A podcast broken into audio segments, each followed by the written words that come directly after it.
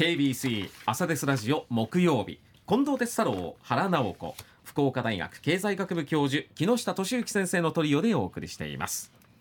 ではこの時間はコメンテーターの皆さんにニュースを深掘りしていただきます。木下先生今朝どんな話題でしょうか？はい、えー、岸田首相があのと一昨日ですかね、えー、表明された経済対策についてですね。はい、はい、はい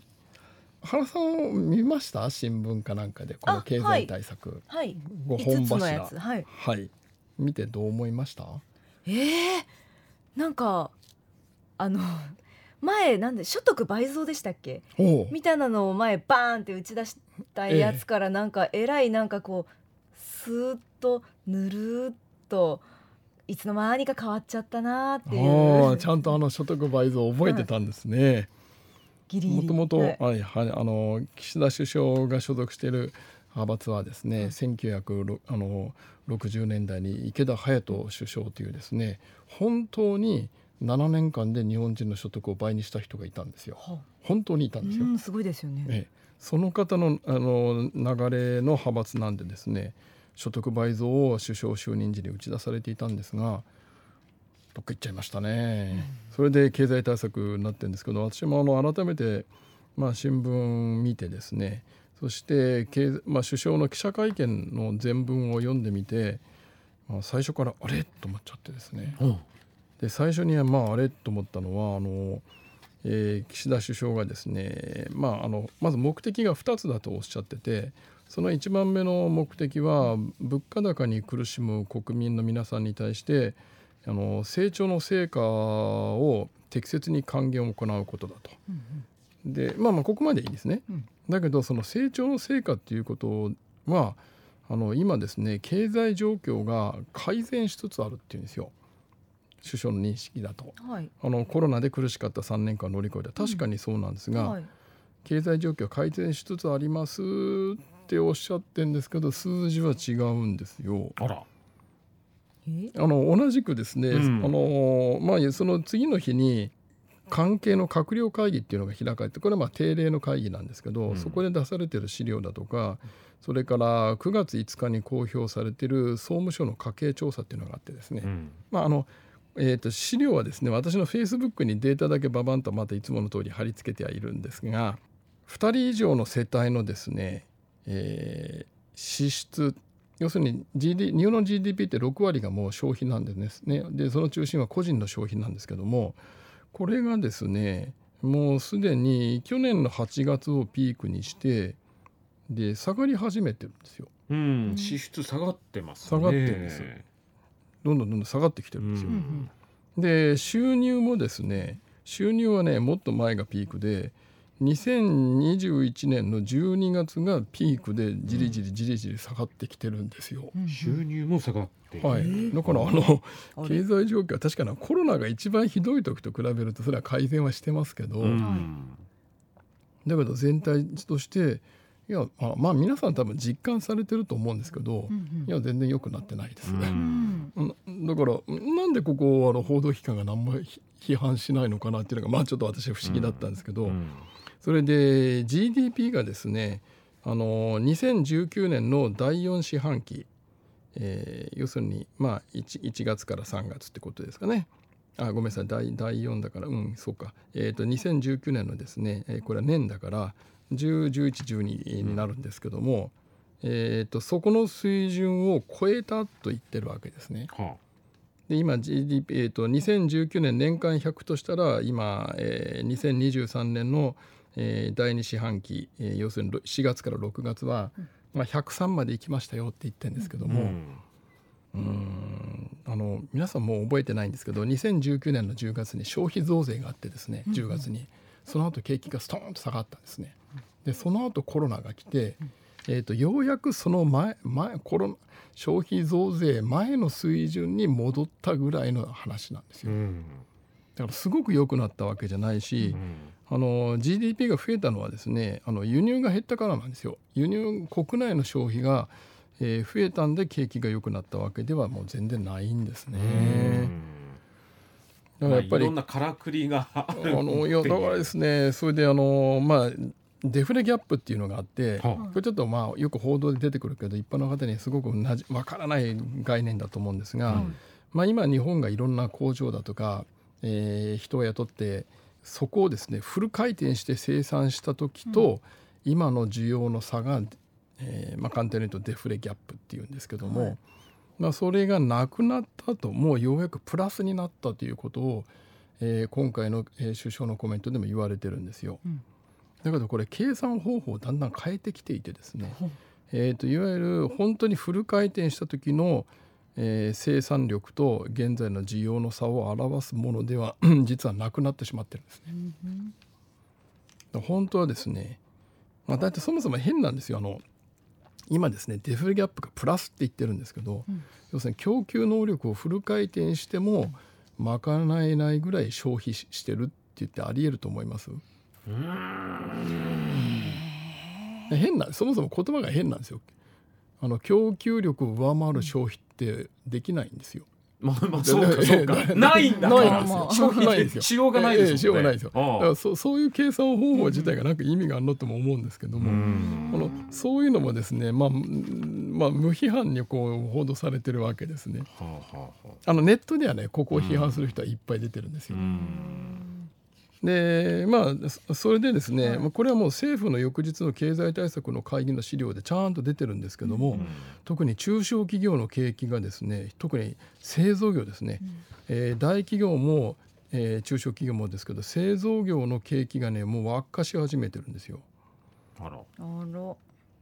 お二人のところに手元に図があるから分かると思うし、うん、それから住宅着工とかですね首都圏の新規マンションの販売戸数も、もうえー、特に新首都圏の新規マンションの販売戸数なんて去年のですねまあ、ピークが去年の12月ぐらいなんですよ。でもずっと減ってきてるんで全然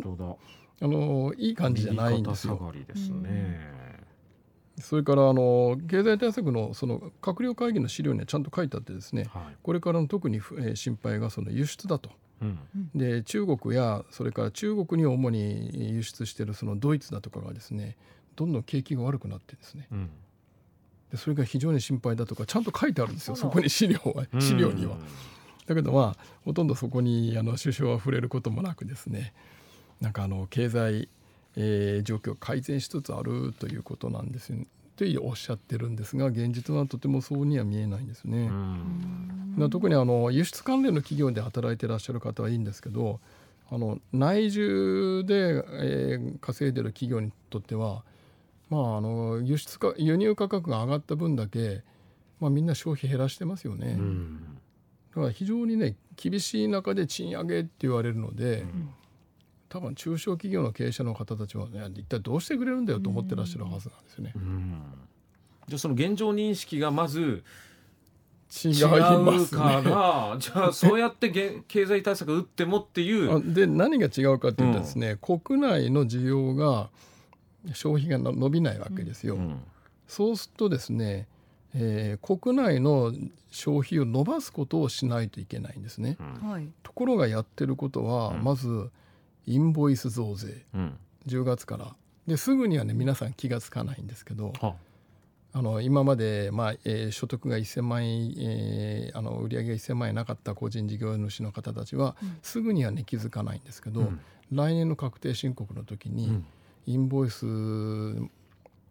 もあの出す課税事業者に変わった時の影響が来年の2月か3月に納税額計算したら分かります。うん、まあ10%近い増税なんです。10%近いはちょっとしんどいです、ね、だからですねあの消費増やさないといけない人たちに対して、うん、えー、まあ増税してで減税すると言ってるけど企業中心の減税なんですよ。だからまあ私がいつも言ってる通り国内の需要を先に作らないといけないのでそれはもう政府の役割で、えー、公共投資するか消費税下げるか、うん、それかガソリン税を大幅に下げるとかですね、うん、そういうことをした方がいいと私は思ってるんですけども、うん、あの今回の対策の中にはそういうものは抜本的なものはないですね。でまあおそらくですねあの輸入価格が上がってるので物価は上がってるんですよ。そうすると消費税の税収は上がるんですね。はあはあはあ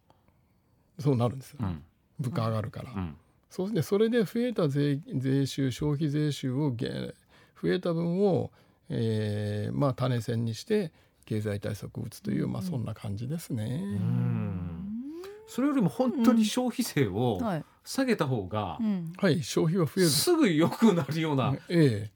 イメージがあるんですけど、素直に考えると。ええ、でただ根っこはですね、まあ私これも私がいつも言ってる通りで、ええ、あのまあリスナーさんはそうでもないと思うんですけど、国民の皆さんの大部分、それから企業経営者の大部分は、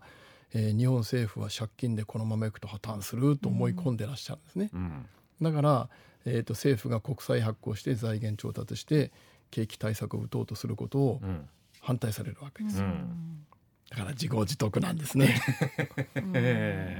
困りますね。そこの考えが変わらない限りはずっともうこうじりじりじりじりとした不景気が続く。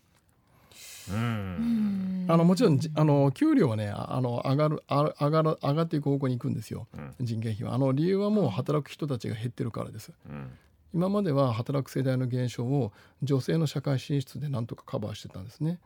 それからシニアが意外と頑張って働いた、うん、もうでもそろそろ限界に近づいてるんでですね、そうすると人手足りないから上げざるを得ない。えー、で輸出企業はまあ給料上げられるから雇えると思うんですけど、内需中心の中小企業は売り上げ増えないんで上げられないんだけど上げるしかないからどんどん経営が厳しくなっていくという、うん、